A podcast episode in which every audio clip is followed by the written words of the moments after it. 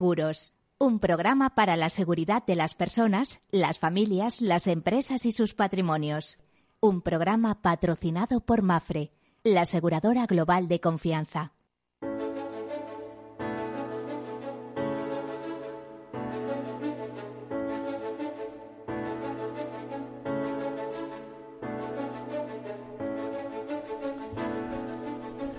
Hola, buen mediodía, bienvenidos, bienvenidos a este programa en el que hablamos de riesgos, hablamos de seguros, hablamos de riesgos en todas esas claves como son la previsión, la prevención, la seguridad, los seguros. En último término, los seguros, ya saben, esos contratos de confianza que son una buena idea y nos prestan buenos servicios a veces hay que discutirlos un poco. ¿eh? Cuidado, que, como les diría, la indemnización es parte, o el discurso sobre la, eh, discutir sobre la indemnización ¿eh? es parte del negocio, como me contaba en su día el director de operaciones del Lloyds of London.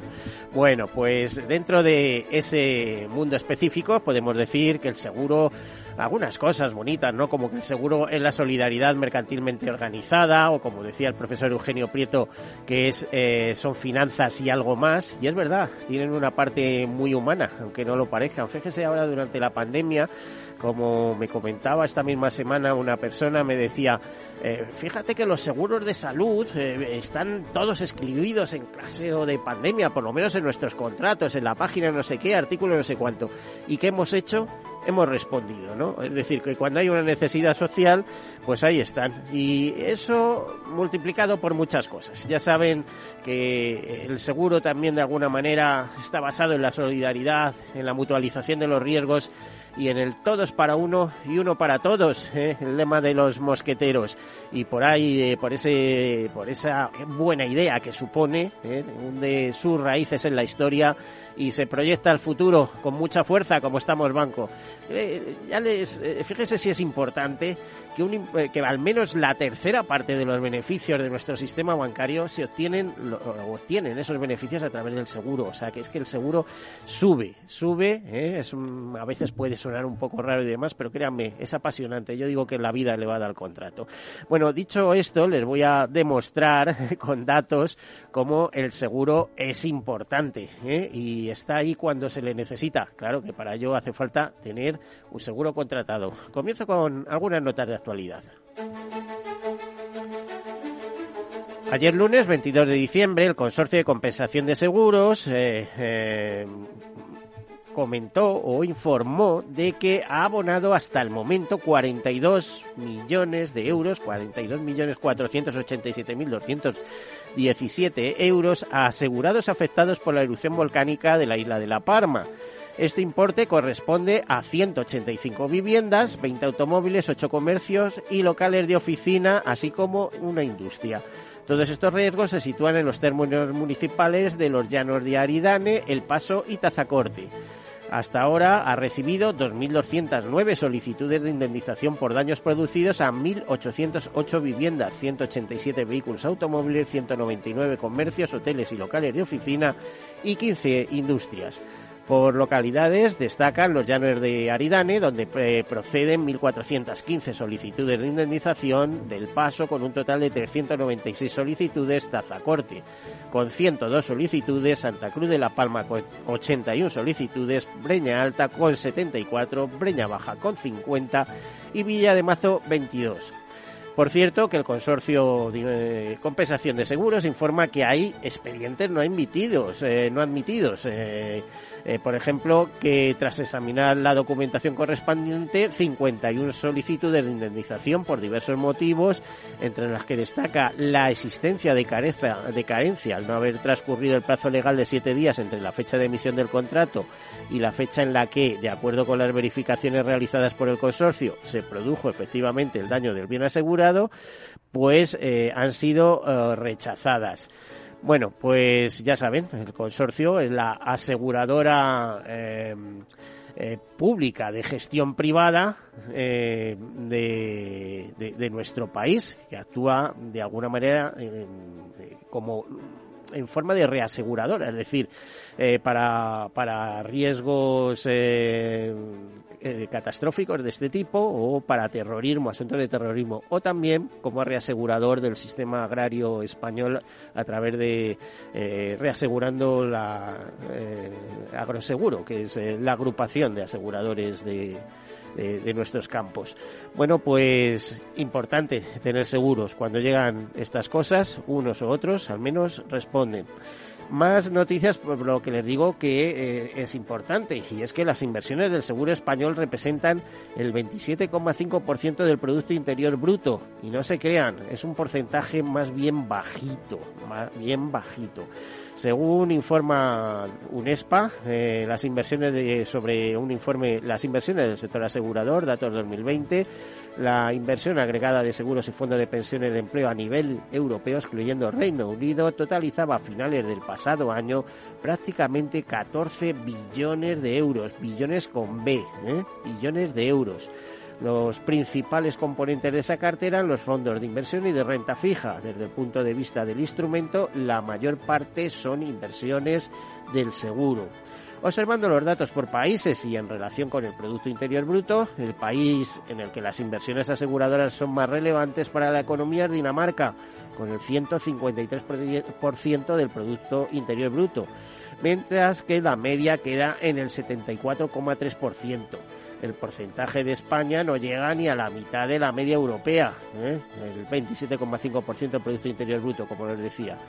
Por otro lado, el informe permite constatar sobre la cifra de 2020 que Malta, Estonia, Letonia, Irlanda, Liechtenstein y Chipre son los mercados aseguradores con un mayor ratio, ratio de internalización de sus inversiones, por encima del 80%. En el extremo opuesto se sitúan Islandia, Polonia, Croacia, Hungría y Rumanía. Estos países representan las menores tasas, todos ellos por debajo del 30%. España, con un 34,5%, está en la parte baja. ¿eh?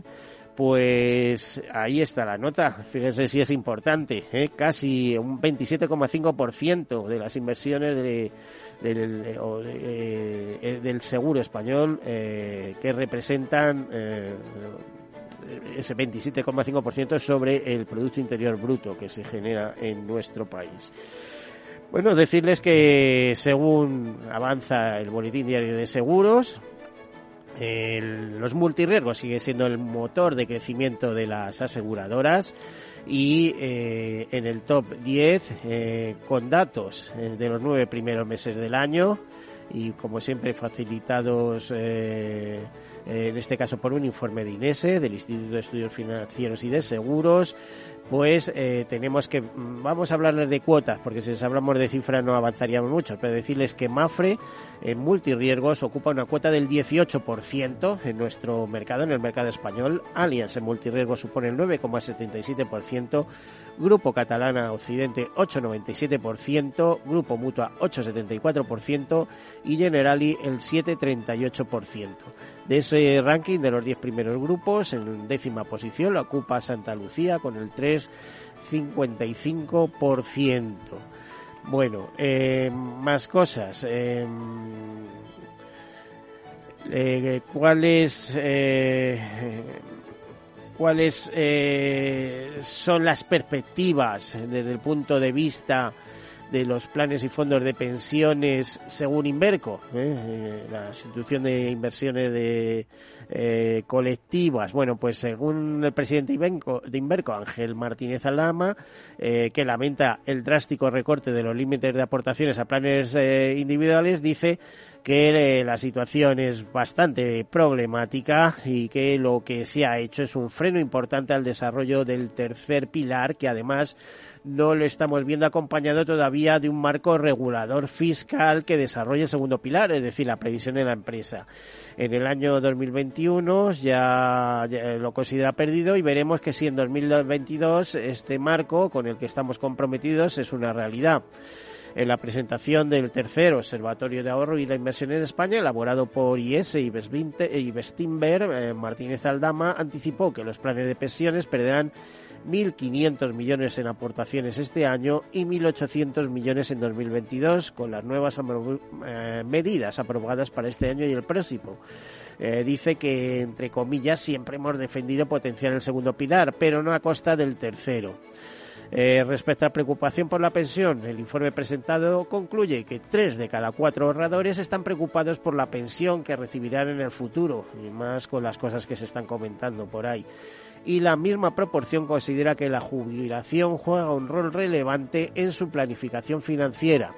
Por otra parte, el 72% no considera suficiente la cuantía de su pensión, en tanto que el 51,4% de los inversores les gustaría que las empresas ofreciesen planes de pensiones como algo accional, frente al 19,3% al que le gustaría que fuese obligatorio. Bueno, pues eh, un par de notas más. AXA XL se asocia con el Centro de Estudios de Riesgo de Cambridge, de la Universidad de Cambridge, para lanzar un hub online de asistencia a catástrofes. Eh, nos dicen que se prevé que la frecuencia y la gravedad de las catástrofes naturales, como inundaciones, sequías y huracanes, cambien a medida que cambie el clima y las experiencias pasadas son útiles para orientar los esfuerzos de recuperación el Centro de Estudios de Riesgo de Cambridge, en colaboración con AXA XL, eh, ya saben, la reaseguradora, puesto en marcha un nuevo hub eh, online de asistencia a catástrofes que incluye más de 100 estudios de casos de grandes catástrofes y que abarca diferentes acontecimientos en distintos lugares. Este eh, Centro de Estudios de Riesgo de Cambridge incluye valoraciones de datos y otras herramientas para evaluar el papel que el sector de los seguros puede desempeñar para ayudar a las comunidades afectadas por las catástrofes a recuperarse lo antes posible. Por cierto, este estudio es de alcance internacional, no se refieren al mercado español, que ese, por ejemplo, pues lo tiene muy bien monitorizado el Consorcio de Compensación de Seguros, pero cuando queremos datos en global y compañías aseguradoras como AXA, en este caso Grupo AXA, eh, ya saben, hasta hace muy poquito está entre la primera y segunda marca mundial de seguros eh, continuamente, ahí con esos cambios en el ranking. Eh, actúan a nivel global, pues es importante contar con esa información. Una última cuestión. Nos vamos a una próxima directiva de automóviles que, que va a traer cambios. Va a traer cambios en, en, la forma de configurar los seguros y en quién tiene que asegurarse. Les comento algunas cosas. En mayo de 2018, la Comisión Europea presentó una propuesta de revisión de la Directiva 2009-103 eh, del Parlamento Europeo y del Consejo de 16 de septiembre de 2009 relativa al seguro de responsabilidad civil que resulta de la circulación de vehículos de automóviles. En este momento el Parlamento Europeo empezó a trabajar en una propuesta de directiva y el pasado martes 9 de noviembre el Consejo dio su visto bueno en primera lectura al texto de la directiva. Eh, realizado este trámite legislativo, únicamente queda pendiente la publicación de la directiva en el Diario Oficial de la Unión Europea, momento a partir del cual empezará a contar el plazo de 20 días para su entrada en vigor y dicha publicación se producirá previsiblemente este próximo mes de diciembre. Bueno, una vez publicada, los Estados miembros deberán adaptar y publicar en 24 meses desde la entrada en vigor de la directiva las medidas necesarias para dar cumplimiento a lo establecido en la misma. ¿Y qué es lo que dice? Bueno, pues a grandes rangos. ¿eh? Cambio en el ámbito de aplicación, por ejemplo. La directiva introduce diversos cambios, eh, como por ejemplo, en primer lugar, el concepto de circulación de un vehículo, para matizar que únicamente tendrán la consideración de vehículos a los efectos de la directiva aquellos vehículos automóviles que estén destinados a servir como medio de transporte. Es decir, no se aplicará de la directiva si en el momento del accidente la función habitual de dicho vehículo es una utilización distinta de la de medio de transporte.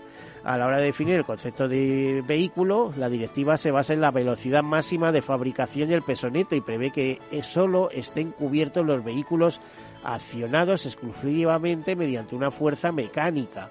Se excluyen de este modo los llamados vehículos eléctricos ligeros, tales como bicicletas eléctricas. Además, la propia definición de vehículo excluye de su ámbito de aplicación las sillas de ruedas destinadas a ser utilizadas por personas con discapacidad física. Eh, se sustituye el término de víctima por el de perjudicado. También las indemnizaciones de los perjudicados como consecuencia de accidente en caso de insolvencia de la aseguradora, pues se crean una serie de mecanismos.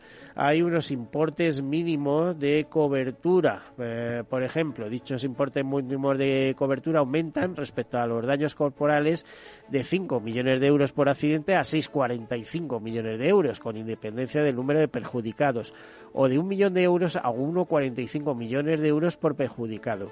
En lo relativo a daños materiales, aumentan de un millón de euros por accidente a 1,3 millones de euros con independencia del número de perjudicados.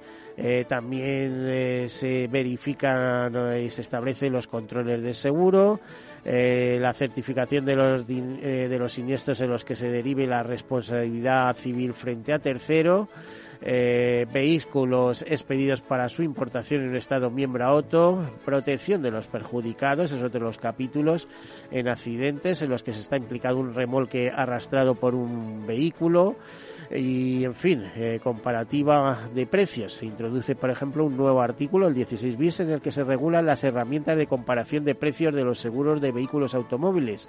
Dicho artículo establece que los Estados miembros podrán certificar herramientas que permitan a los consumidores comparar gratuitamente precios, tarifas y coberturas entre prestadores de seguro obligatorio de responsabilidad civil de vehículos a motor. Dichas herramientas de comparación podrán ser certificadas como herramientas independientes de comparación de precios de seguros de vehículos automóviles si cumplen una serie de condiciones. Aquí lo dejamos de, sobre este tema, eh, sobre la nueva directiva de automóviles. Supongo que tendremos tiempo de hablar en próximos programas. Nos vamos a nuestro tema, un tema de actualidad con una compañía encantadora, ya les digo yo. Tenemos con nosotros a Eva Valera, que, a Eva Valero, que es la directora de pensiones o directora del Observatorio de Pensiones de la aseguradora Caser, del grupo asegurador Caser. Eh, buen mediodía, eh, Eva, ¿qué tal? Hola, buenos días, Miguel. Nada, muchísimas gracias por invitarnos, por invitar a Caser a participar en, en este programa en el que estamos encantados de, poder conversar contigo. Bueno, la verdad, eh, discúlpame porque me parece que me he contado diversas notas de actualidad e incluso creo que me he pasado algún minuto, pero vamos, si pusiéramos así, se podríamos hacer el programa solo contando de por dónde va la actualidad nacional e internacional del seguro. Impresionante. Por cierto, ¿por dónde va la actualidad del Observatorio de Pensiones Cácer? ¿Qué habéis hecho últimamente? Todos los años hacéis algún pequeño informe, hacéis una jornada. Eh, ¿Qué ha ocurrido este año? Porque ha sido medio reciente, ¿no? Sí, pues este año eh, lo que sí que es cierto es efectivamente todos los años intentamos dentro de nuestra parte de misión de divulgar todo lo que son conceptos o conocimientos para que las personas que no solo nos dedicamos a esto, sino que personas pues que a lo mejor tienen más complicado entender eh, parte del mundo del seguro y del mundo de las pensiones o del ahorro en general, eh, pues puedan entender algunos conceptos o efectivamente eh, cómo se está trasladando ese ahorro, esa necesidad de planificación, pues en nuestro país. Y dentro del marcado de, de este tipo de divulgación, pues solemos hacer un informe este año eh, lo que hemos hecho ha sido cambiar quiénes son los encuestados del informe y hacerlo a empresas. ¿Por qué? Pues porque visto que en concreto el Gobierno y el ministro de Inclusión, Seguridad Social y Migraciones, pues estaba dispuesto a cambiar toda la parte de ahorro y que no se disponga tanto de un ahorro individual, sino que se base sobre todo en un ahorro que venga desde el punto de vista de la empresa. Sí, el segundo pilar de la previsión. Efectivamente, el famoso que se habla de tres pilares, pero ojo, eh, algún día hay que empezar a analizar, y esto lo hizo el seguro hace 30 años o más, eh, que yo estuve en una jornada sobre esto, del capa francés, eh, habrá que empezar a analizar un cuarto pilar, que es la complementación entre mm, trabajo y pensión. ¿eh? Que ahí hay un pilar que no está explotado y no sé por qué se le deniega la oportunidad. Pero en fin, eh, nos centramos. Segundo pilar. Eva, perdona que te interrumpa. No, no, no, para nada, por supuesto.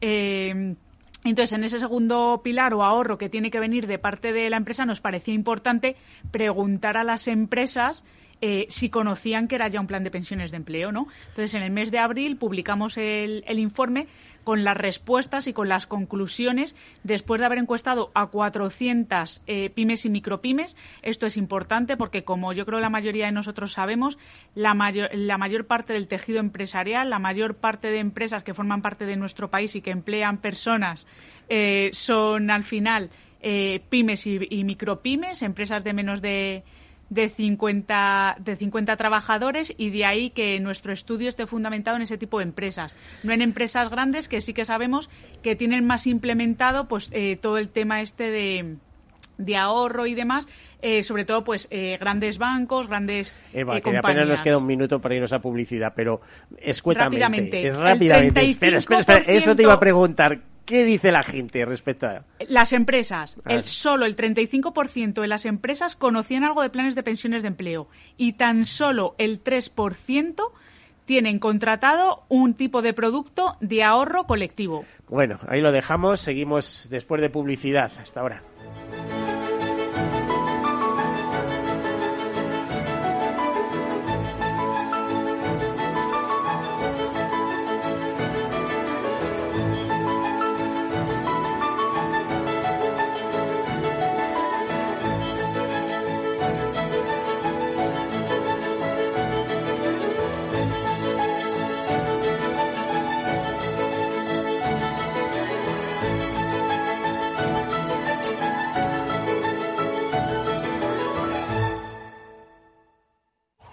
Dónde vas a llegar con tu jubilación? Hasta donde quieras. Mafre presenta el programa Tu Futuro, la gestión de planes de pensiones que se adapta a ti. Ahora, hasta con el 4% de bonificación por traslado. Consulta condiciones en mafre.es. Mafre, empresa colaboradora con el programa Universo Mujer. Imagina un seguro de salud que te ofrece todas las especialidades con los mejores centros y profesionales. Imagina que puedes ver a tu médico y hablar con él cuando quieras. Deja de imaginar y contrata tu seguro de salud Medifiac. Con una nueva app móvil de videoconsultas médicas. Infórmate sobre Medifiac con tu mediador o en fiat.es. Fiat Seguros. Descomplícate. Mi jubilación, el fondo para el máster de mis hijos, la hipoteca de la casa, vender o no vender el apartamento de la sierra, las acciones, el máster, la jubilación, el apartamento, las acciones, la jubilación, el máster, la hipoteca. Cariño. ¿Estás bien? ¿Quieres que coja el coche yo? ¿Necesitas ayuda para el asesoramiento de tu patrimonio y tus finanzas? AXA Exclusive te ofrece asesoramiento patrimonial y financiero personalizado. Entra en axa.es barra exclusive e infórmate. AXA Exclusive, reinventando el asesoramiento patrimonial y financiero. Para mi primo, un jersey. Para mi hermano, una corbata. Y para mi madre, otra colonia. En Renta 4 Banco queremos ser más originales. Y este Cyber Monday te regalamos 10 acciones de Renta 4 al realizar una aportación. Entra en r4.com o en nuestras oficinas y consigue tus acciones antes del 5 de diciembre. Renta 4 Banco, tu banco especialista en inversión. Bases de la promoción en r4.com. ¿Quieres anunciar tu negocio en la radio? Entra en el clubdelaradio.com. La compra es online, pero no os vamos a negar que nos encanta que nos llaméis. El teléfono, olvídate, no te vas a acordar. Entra en el clubdelaradio.com. Tu audio y tu campaña de una forma sencilla y rápida. Contrata anuncios en radio al mejor precio. Elclubdelaradio.com. Escuchas Capital Radio, Madrid 105.7, la radio de los líderes. Si quieres mejorar tu formación o tu empleo, apúntate a los cursos gratuitos de formación profesional para el empleo de la Comunidad de Madrid. Podrás elegir entre más de 13.000 cursos. Infórmate en tu oficina de empleo o llamando al 012. Financiado por el Ministerio de Educación y Formación Profesional. Comunidad de Madrid. Disfruta de la mejor cocina gallega en Montes de Galicia. Todo un clásico moderno en el barrio de Salamanca. Disfruta de la variada dieta atlántica, de las mejores carnes y pescados tratados con respeto y transparencia y regados con una de las mejores bodegas de la zona. En grupo, en familia o en pareja, Montes de Galicia te ofrece el espacio perfecto en cada ocasión. Esto te estás perdiendo si no escuchas a Luis Vicente Muñoz en Capital, La Bolsa y la Vida. Xavier Ferraz, profesor de ESADE. La COVID eh, ha sido una especie de máquina del tiempo, ¿no? Nos ha situado no en 2021, sino en 2031 a nivel de, digitalización. Lo que tenía que haber pasado pues en 10 años eh, ha pasado en 10 meses. No te confundas. Capital, la bolsa y la vida con Luis Vicente Muñoz, el original. Horno San Onofre.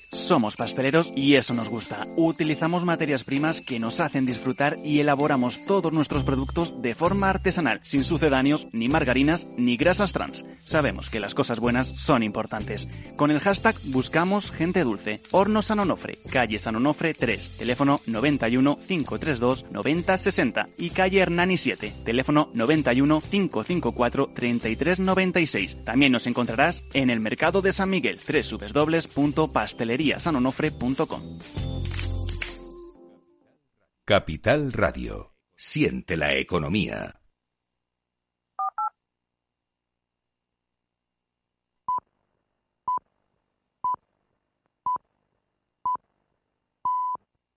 Todos seguros. Un programa patrocinado por Mafre, la aseguradora global de confianza.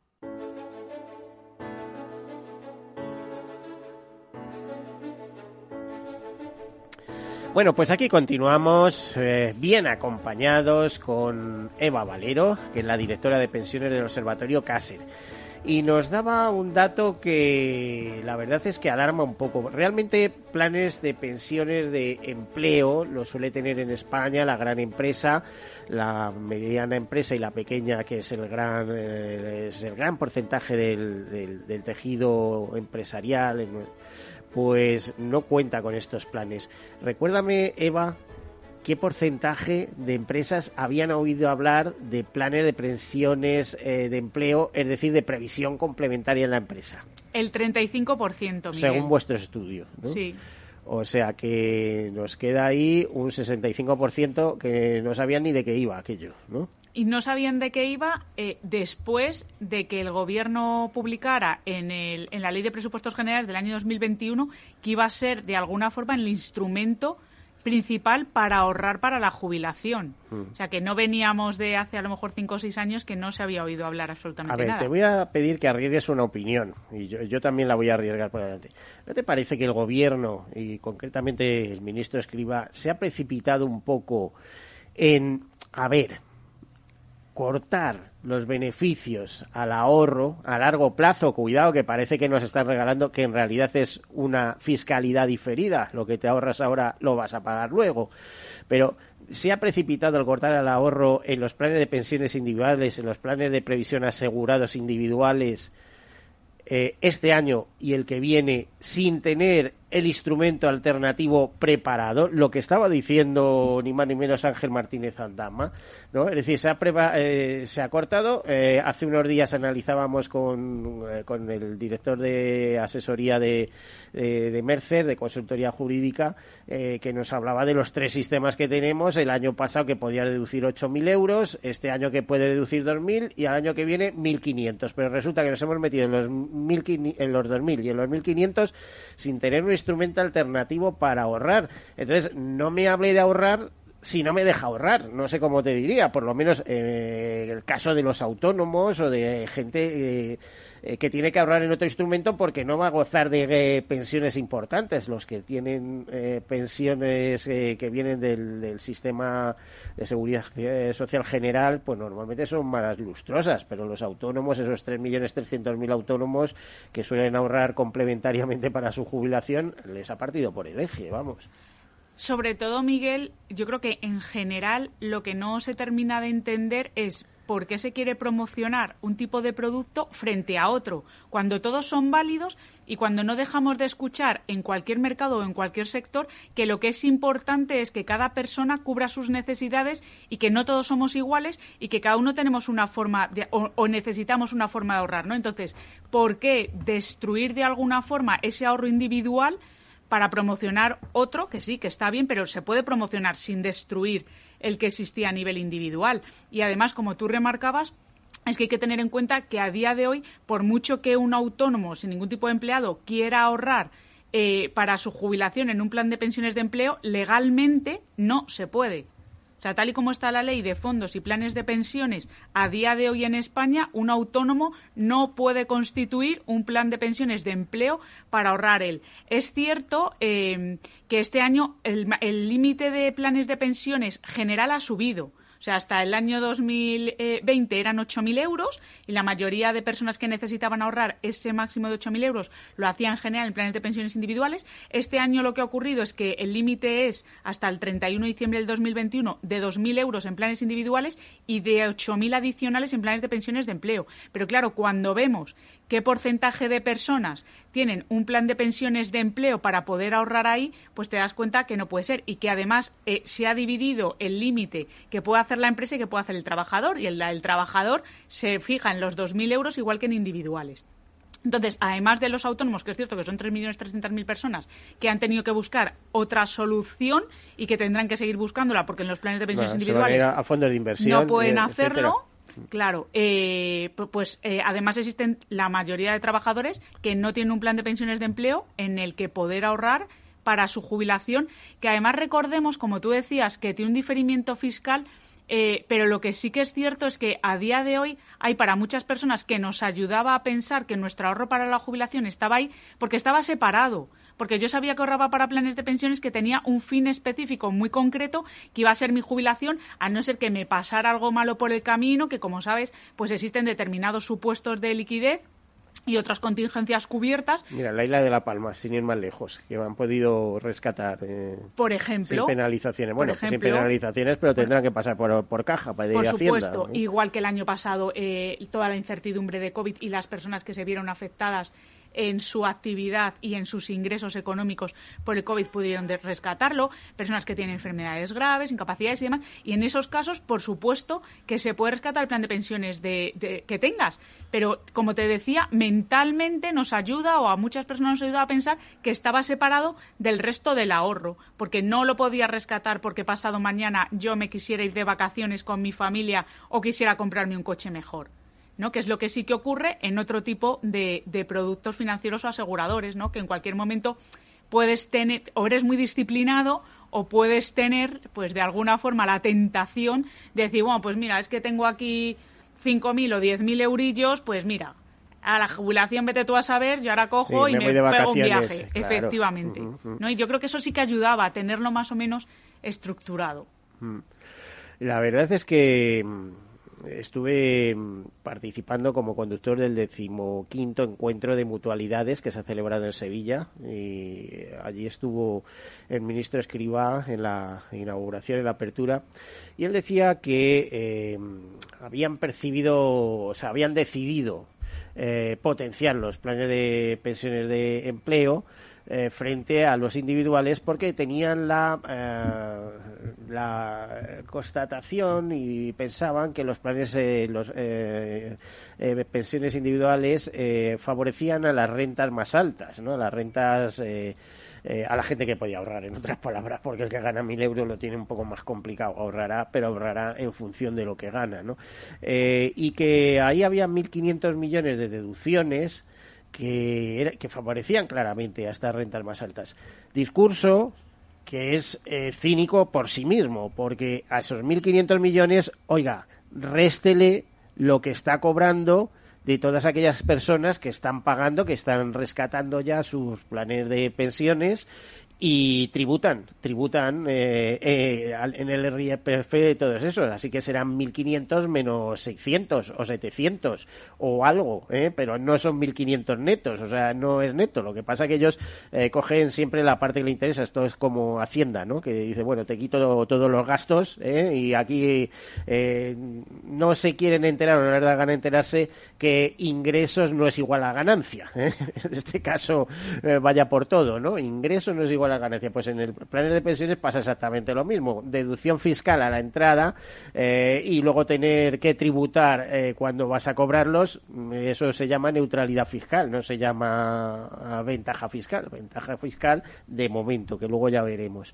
Entonces, eh, eh, se produce además también eh, otra cosa que es un agravio comparativo importante y es que en el eh, y esto lo sabes tú, Eva, seguro, en el País Vasco, por ejemplo, en Euskadi, eh, las entidades de previsión social voluntaria, eh, los trabajadores pueden seguir deduciendo en sus planes individuales 5.000 euros y el resto de los españoles, por solo hecho de vivir en Andalucía o en Valencia, en Barcelona, etcétera, eh, 2.000 euros este año y el año que viene 1.500. Pero bueno, es que no, podemos armonizar esto de alguna manera.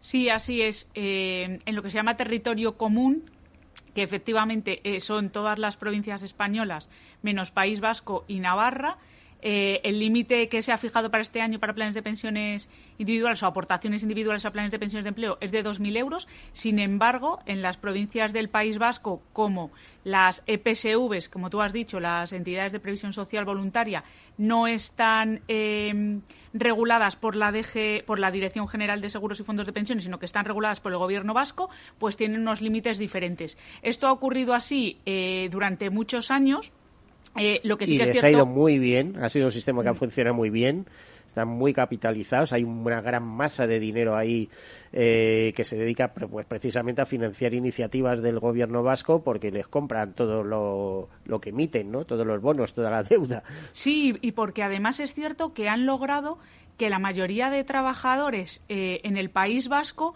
contrate una EPSV con su primer salario.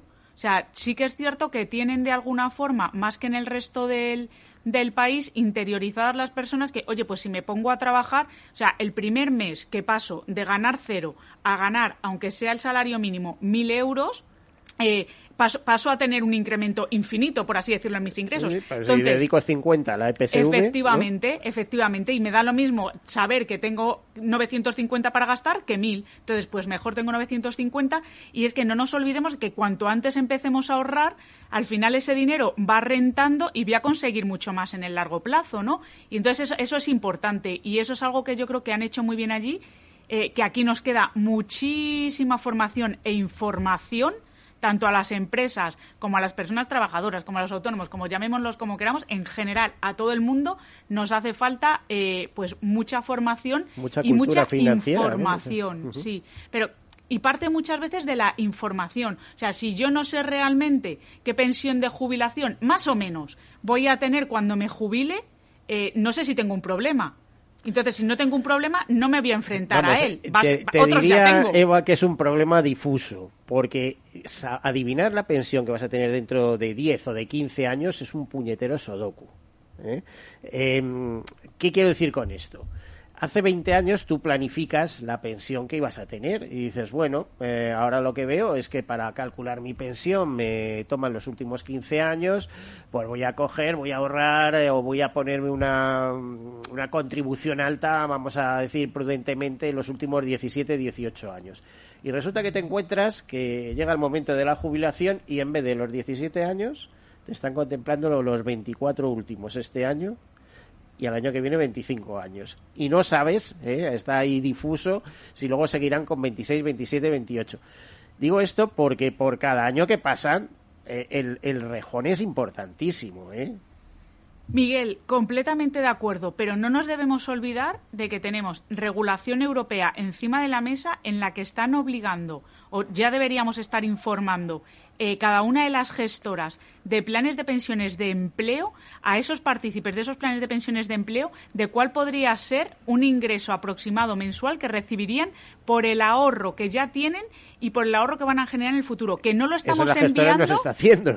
No se está haciendo porque necesitamos que la Dirección General eh, de Seguros y Fondos de Pensiones nos dé las reglas para establecerlo. Oye, pues ¿a qué tipo de interés se va a capitalizar eso? ¿Qué reglas hay que tener en cuenta? Entonces, estamos pendientes y de hecho, es muy la, complicado, se- ¿eh? la semana pasada salió ya, eh, se hicieron eco determinados medios de comunicación porque desde la Dirección General de Seguros eh, han lanzado ya una consulta para empezar a preguntar y ver de qué forma se puede instaurar esa, esa normativa. Porque ya te digo, es- estamos incumpliendo con respecto a Europa, porque Europa, dentro de la normativa que se llama IORP 2, que afecta a todo lo que son fondos de pensiones de empleo, solicitó ya hace unos años que eso se incluyera. ¿Por qué? Pues, oye, tú como partícipe de empleo, pues tengo 10.000 euros o tengo 3.000 o tengo 300.000, pero quiero saber eso en el futuro, eh, cuánto me va a suponer mes a mes una vez que me jubile, ¿no? Y eh, vemos a la información y a la formación y es importante. Y para eso se incluye en la normativa europea, pero necesitamos que en España nos lo baje el regulador nacional, que es la Dirección General de Seguros. Entonces, si va a ser de alguna forma importante ponerlo en los planes de pensiones de empleo, también debería ser en la pensión pública, con todos los matices que haya que incluir y demás. ¿Y esto a qué nos obligaría además? A tener una normativa que fuera mucho más estable en el tiempo y que no dependiera de que cada vez que tenemos un gobierno tenemos otro se toquen pues como tú decías ahora mismo el ejemplo de los años de jubilación los años de trabajo que se tienen en cuenta para el cálculo de la pensión no que fijemos unas reglas que sean mucho más estables en el tiempo y que nos permitan pues tener todo pues esto parece que va a seguir así ¿eh? es decir están haciendo lo que están haciendo llegará otro gobierno y cambiará al otro lado y así así estaremos eh, iba a decir pensión pública o privada, la planificación complicadísima. ¿eh?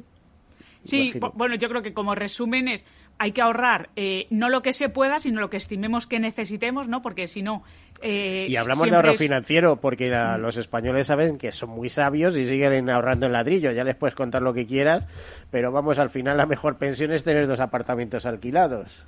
Bueno, de ahí, claro, al final eh, es cierto que hay otro tipo de, productos que están haciéndose ya, ya eco de, ese tipo de desahorro para cuando se cuando se necesite, ¿no? Como por ejemplo la hipoteca inversa que sí que está desarrollada muchísimo más en países como Inglaterra. Eh, o, Alemania, ¿no? Eh, donde, donde sí que es cierto que hay. Pero lo importante es que hay una masa de ahorro, previsión, es decir, ahorro a largo plazo muy importante, que eso es, ¿cómo te diría? Es sabia para el país. Es decir, eh, lubrifica todo. Es decir, si el Estado necesita una emisión de bono, no sé qué, no se tiene que salir a los mercados internacionales, que se queda en casa, etcétera, ¿no? Eh, ya sabemos que un gran tenedor de deuda pública, por ejemplo, es el seguro, en concreto el seguro de vida, ¿no? Las, son las aseguradoras y también los planes de pensiones, etcétera. Claro, eso, eh, como tú indicabas antes en, en, en las noticias que estabas comentando, efectivamente los fondos de pensiones grandes pues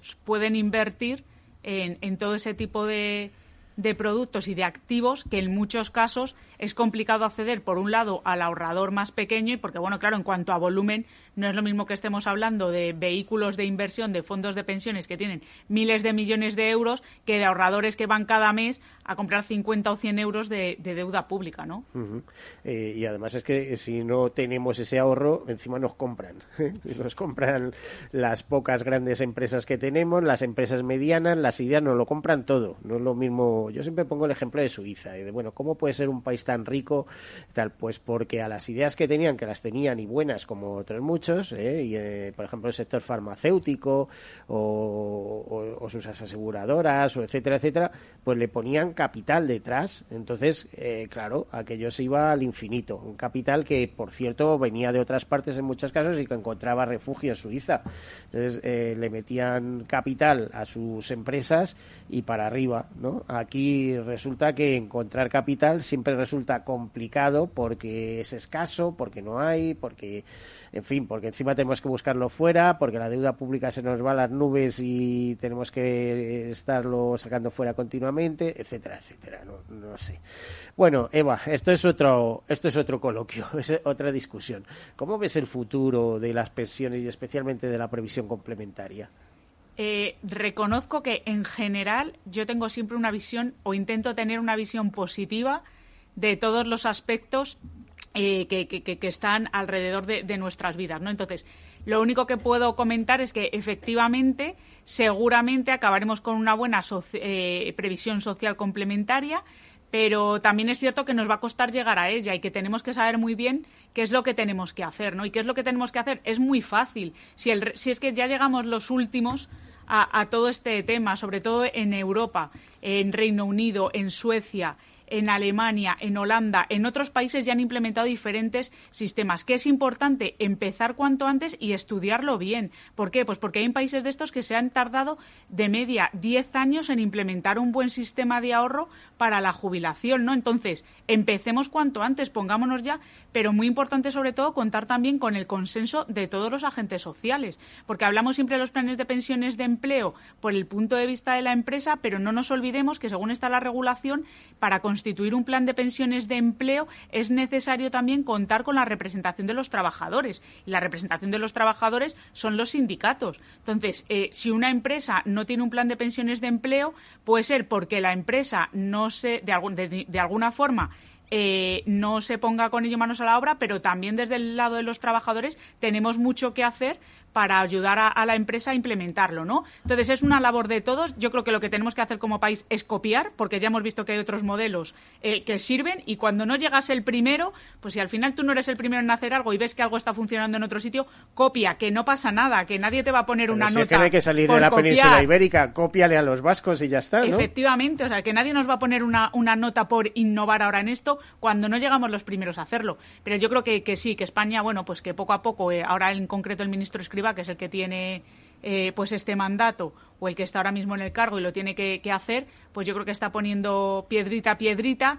En muchos casos no lo está haciendo eh, como nos gustaría a todos, ¿no? Porque es cierto, pues como veíamos eso, que este año se ha bajado muchísimo todos los límites de, aportación y en algunos casos se han eliminado, o sea, hay, personas que, no pueden te está diciendo Inverco que se han perdido 1.500 millones de ahorro en planes de pensiones por por eh, ante la imposibilidad no solo de, bajar la deducción fiscal es que además no puedes eh, no puedes meter más de 2.000 euros porque no van a ninguna parte como decían se quedan para el año que viene o se los queda Hacienda directamente no mm. entonces eh, bueno esto es facilitar el ahorro o ponerle chinas. Pero bueno seguro que acaba bien. Eso no va a haber ninguna duda. a, ver Eva la esperanza no se pierde nunca. Efectivamente. Es decir a veces hay que emplear ese lema no quiero decir de quién es pero que sí es interesante cuando dice un paso atrás y dos adelante. Bueno, vamos a ver si es así. ¿no? Vamos a ver si es verdad que se lleva muchos años eh, luchando por la previsión en la empresa, por eh, incentivarla y no se ha conseguido. Algo se estaría haciendo mal, ¿no? Bueno, yo creo que hacen falta muchos incentivos. O sea, al final, además de información y formación, necesitas incentivar a que, a que pues todos sepamos ahorrar, podamos ahorrar y en concreto si son las empresas las que van a tener que poner parte de capital, pues habrá que ayudarles a que esa parte de capital o de ahorro que tengan que destinar a sus empleados pues les sea lo más fácil posible, ¿no? Y tengan pues algún tipo de incentivo fiscal o financiero para, para poder realizarlo, porque como tú decías, al final, en el largo plazo lo vamos a necesitar y es algo que, aunque no lo queramos, también va a dar trabajo a otras, a otras personas, ¿no? Y, y, es importante que todos tengamos, porque yo creo que a nadie le gusta ver o nadie queremos, porque además en España somos un país hipersolidario, los más solidarios del mundo, ver que las personas cuando se jubilan no tienen dinero para comer, independientemente de que puedan seguir trabajando o no, que estoy de acuerdo contigo con que hay eh, determinados gremios en los que sí que podremos eh, seguir trabajando menos horas eh, o adaptándolo con otro tipo de, jornadas, pero hay trabajos que no se puede. Sí, pongo el ejemplo de, de Estados Unidos, lo digo porque tengo familia allí. pero muy próxima, familia muy próxima, y es que a partir de los 70 años cualquier persona puede cobrar su pensión sin esas reglas que hay aquí en España que encima te complican la vida de mala manera, puede cobrar su pensión y seguir trabajando. Eh, eh, yo recuerdo un comentario de un funcionario aquí en la Seguridad Social que decía, es que menudo chollo eh, la, la, jubilación activa. O sea, cobras pensión y puedes seguir trabajando. ¿Dónde está el chollo? En que un autónomo siga generando actividad económica y pagando impuestos y dando empleo y tal. ¿Ese es un chollo? Vamos, eh, se nota que eh, todavía seguimos funcionando con mentalidad de funcionario, ¿no? Usted incentive a ver, a ver quién está pagando impuestos, a ver quién está soportando todo, a ver cuando el gobierno, cuando tiene un problema, en quién se fija de quién puede pagar la juerga, ¿no? Que son siempre los mismos, empresarios, autónomos, eh, no sé, los, los promotores, un poco de la actividad económica, efectivamente, ¿no? Entonces, no es ningún chollo, es decir, lo que había que hacer es facilitarles que puedan seguir trabajando. ¿No? con incentivos que son irreales entre tú y yo, porque vamos a ver, eh, una persona se jubila a los 65 años o cumple la edad, busca la jubilación activa y le dicen por cada año que eh, o, continúa trabajando, simplemente no se, no se, eh, jubila y dice por cada año que continúe eh, un 4% más y tal. ¿Y de qué te vale un 4% más si en vez de calculártelo por 24 años te lo voy a calcular por 25 y por 26 y por... Pero oiga, usted no se da cuenta que lo que me está dando por un lado me lo está quitando por otro. ¿eh? Pero si te, me estoy quedando neutral, si sigo será porque quiero sumar años, pero no por otra cosa, ¿no? Es decir, es que esto no son incentivos, estos son desincentivos. Sí, sí, completamente de acuerdo. Y muy de acuerdo con tu afirmación de necesitamos reglas fáciles. O sea, no, no, puede ser que sea tan complicado, entender eh, qué pensión puedes tener o cómo se calcula el número de años que te van a considerar o no. Necesitamos de verdad mucha simplificación. Sí, pues eso. Y eso también va por relacionarte con la administración por vía telemática, porque de verdad hay que ser ingeniero de Microsoft para a veces entender eh, que es aquellos todos encriptamientos extraños. Bueno, Eva, se nos acaba el programa. ¿Algún, algún, alguna eh, ¿Alguna última cuestión de minuto? Sí, nada, simplemente que es muy importante, yo creo que la mayoría de ustedes lo saben, pero es muy importante planificar y, ahorrar. Y que 30 o 50 euros al mes, pues al cabo de 20 o 25 años nos ayudan mucho. Y que los que tengan de verdad la disposición de poder enseñar a los niños y a los jóvenes la importancia del ahorro, porque generaciones anteriores a la nuestra sí que lo han hecho, sí que han ahorrado y tenían también salarios o ingresos muy, muy bajos. O sea, la importancia, remarcar simplemente la importancia del ahorro y de la divulgación. Gracias, Miguel. Bueno, pues eh, todavía se me ocurre alguna cosa. ¿Tenéis previsto algo, algún, algún tipo de actividad en el Observatorio de Pensiones ahora mismo? ¿Estáis trabajando en algún estudio? En... Estamos trabajando en un nuevo estudio que, si todo va bien, pues verá la luz en el año 2022. ¿Qué se va a llamar? También versa sobre planes de pensiones de empleo y veremos a ver cuáles son las novedades o si hemos conseguido aumentar esos ratios de conocimiento. Bueno, pues muchísimas gracias, Eva Valero, directora del Observatorio de Pensiones de CASER. Mm, muchas gracias por acompañarnos. Hasta la próxima. Gracias a vosotros. A todos ustedes, ya saben, sean seguros y como siempre, mm, pues escúchennos, por favor, el próximo martes. Hasta luego.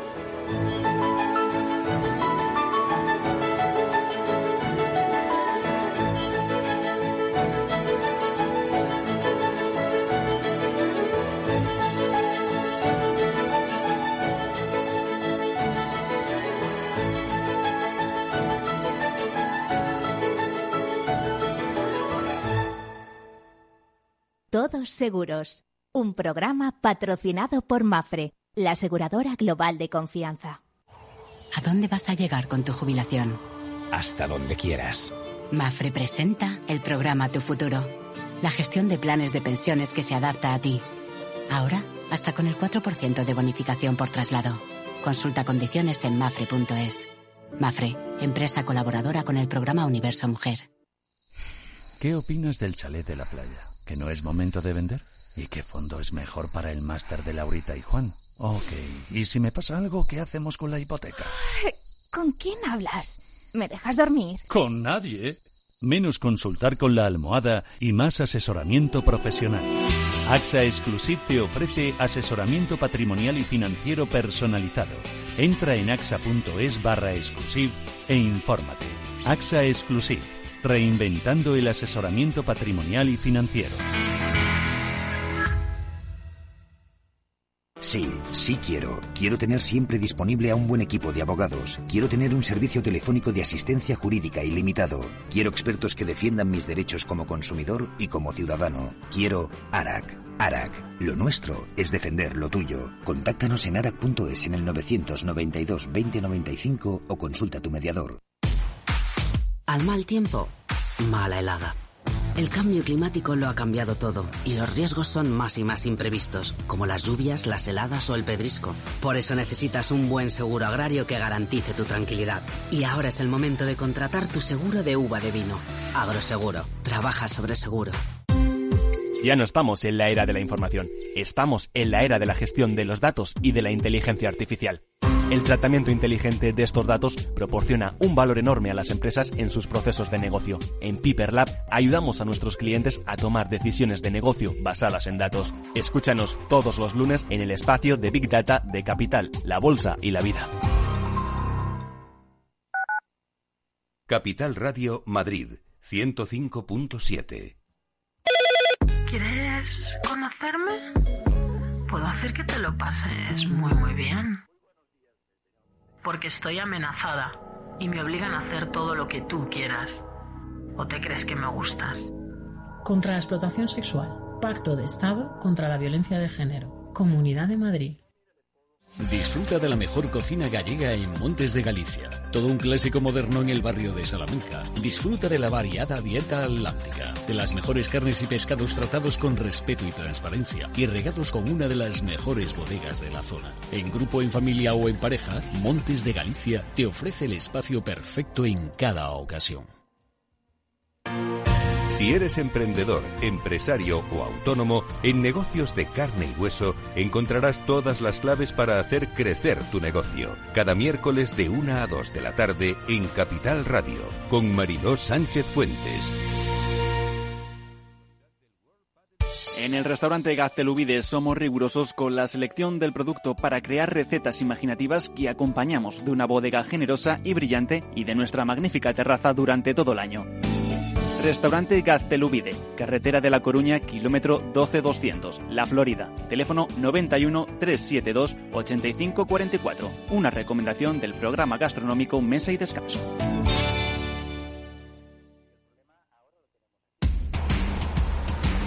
No pierdas detalle de todo lo que afecta a tus inversiones y a tu bolsillo. Toda la información en Mercado Abierto con Rocío Arbiza, de 4 a 7 de la tarde en Capital Radio. Capital Radio, la genuina radio económica.